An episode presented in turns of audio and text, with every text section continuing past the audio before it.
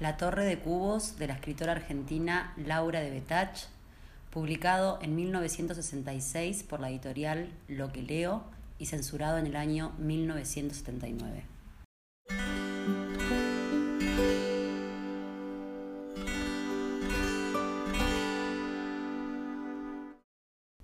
Mi tren es un gusano amarillo y rojo, pensó Irene. Chucuchuf, chucuchuf, chucuchuf. La hilera de cubitos se deslizaba sobre los mosaicos pulidos. La niña los empujaba de atrás, salpicando el piso con un poco de saliva cada vez que decía chucuchuf. Mamá no estaba. Tardaría en regresar trayendo su aromática bolsa llena de frutas y verduras. Cuando volviese, Irene la saltaría y clavaría los dientes en el jugo abultado de las uvas. Entretanto, armaba cosas con sus cubitos amarillos y rojos y hablaba con ellos mientras sentía el frío de los mosaicos. Haré una torre inmensa, como una víbora parada con la cola. Pero la idea le pareció un poco simple y decidió hacerle una ventana en el medio, como si la víbora se hubiese tragado una uva de las que traería mamá. Pero una uva del tamaño de una manzana. Rojo, amarillo, rojo, amarillo, uno, dos, siete, ocho. Ahora, cuidadosamente, una tablita plana en equilibrio. Sobre la tablita, un cubo en cada extremo sobre los dos cubitos, otro uniéndolos y otra vez rojo, amarillo, rojo, amarillo. La ventana estaba lista en el medio de la torre. Era así, chiquita, como para que se asomase una persona del tamaño del dedo pulgar de Irene. La torrecita temblaba de miedo de romperse, pero se mantenía firme. Justo cuando Irene colocaba con suavidad el último cubo, se le ocurrió la idea de mirar a través de la ventana.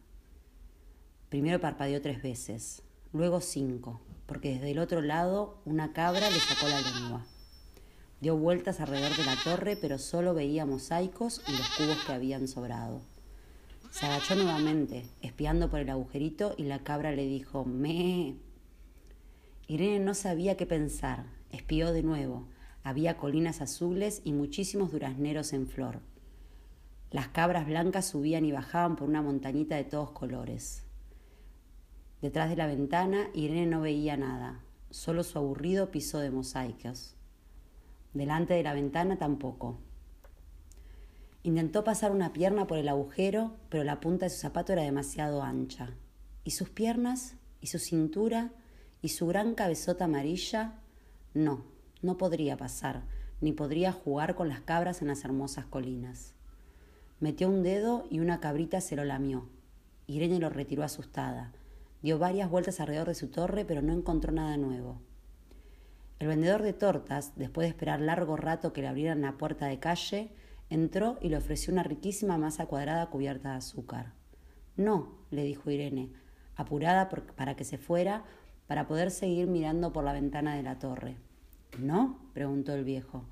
Siempre te gustaron. ¿Por qué hoy no? Estoy ocupada. Tengo que mirar por la ventana de mi torre. ¿De esa torre? El índice color madera señalaba la finísima torre de Irene. Sí, es una torre muy rara. Tiene cabras y colinas azules adentro. Me gusta más que tus tortas de azúcar. ¿Puedo ver yo también? El viejo dejó su canasto dulce en el suelo y de rodillas espió por la ventanita. Ja, ja, rió. Esas cabras son muy maleducadas.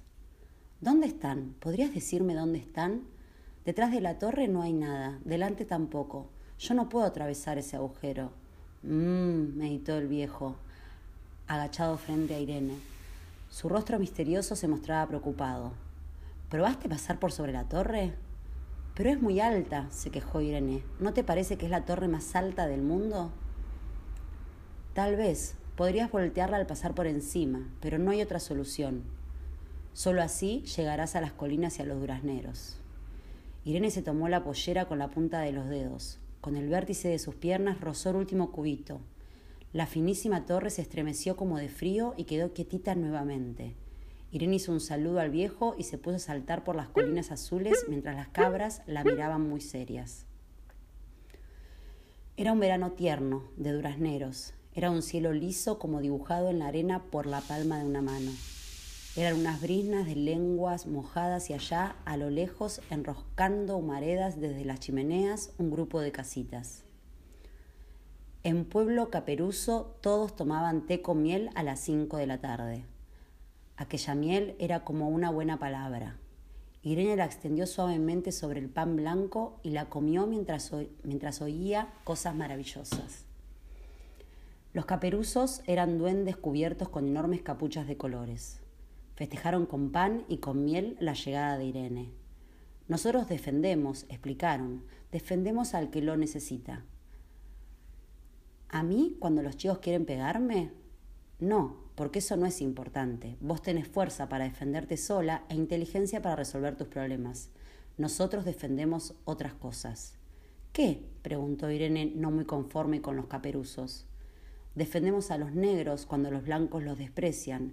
Le susurramos al oído, negro, negro, tu cuerpo es brillante como la piel de la manzana, tu cuerpo es bueno y buena tu cabeza. Tus manos son raíces que fuera de la tierra morirían. Hay que enterrarlas aquí y crecer y transformar los jugos del mundo para dar frutos. Negro, negro, así les decimos. Hay que trabajar y aprender y enseñar hasta que cada brisna del campo reconozca tu buen cuerpo brillante como una manzana. Así les decimos, también el blanco nos oye, sentados en su hombro tintineamos sin cesar. El laberinto de su oreja es tobogán para nosotros, para que podamos caer dentro de su cabeza clara. Blanco, blanco, les decimos, que el fino papel que te envuelve no te diferencia de otro hombre. El pan en que hincas el diente es igual al del otro. Irene recordó a sus compañeros oscuros. Pedro, por ejemplo, el hijo de la lavandera. Nunca le habían contado que los caperuzos le hablaban al oído. ¿Y ella los había escuchado alguna vez? Sí, Claro, ahora recordaba. Los duendes de colores la llevaron a las colinas azules. Colgaban de los durazneros ligeros columpios en los que Irene se amacó riendo. La boca se le llenaba de viento con sabor a té. Subieron después a delicados botecitos pardos, hechos con cáscara de nueces y castañas. Meciéndose en el agua color membrillo, Irene aprendió nuevas canciones de cuna. El sol era un jugo lento sobre las colinas azules. Irene pasó toda la tarde conociendo maravillas. Aprendió a hacer delicadas torres de arena, a llamar a los peces rojos, a remontar barriletes desde los barquitos pardos. Cuando cayó la noche, las aguas color membrillo se pusieron más intensas y un incendio de estrellas se volcó en la superficie de las colinas.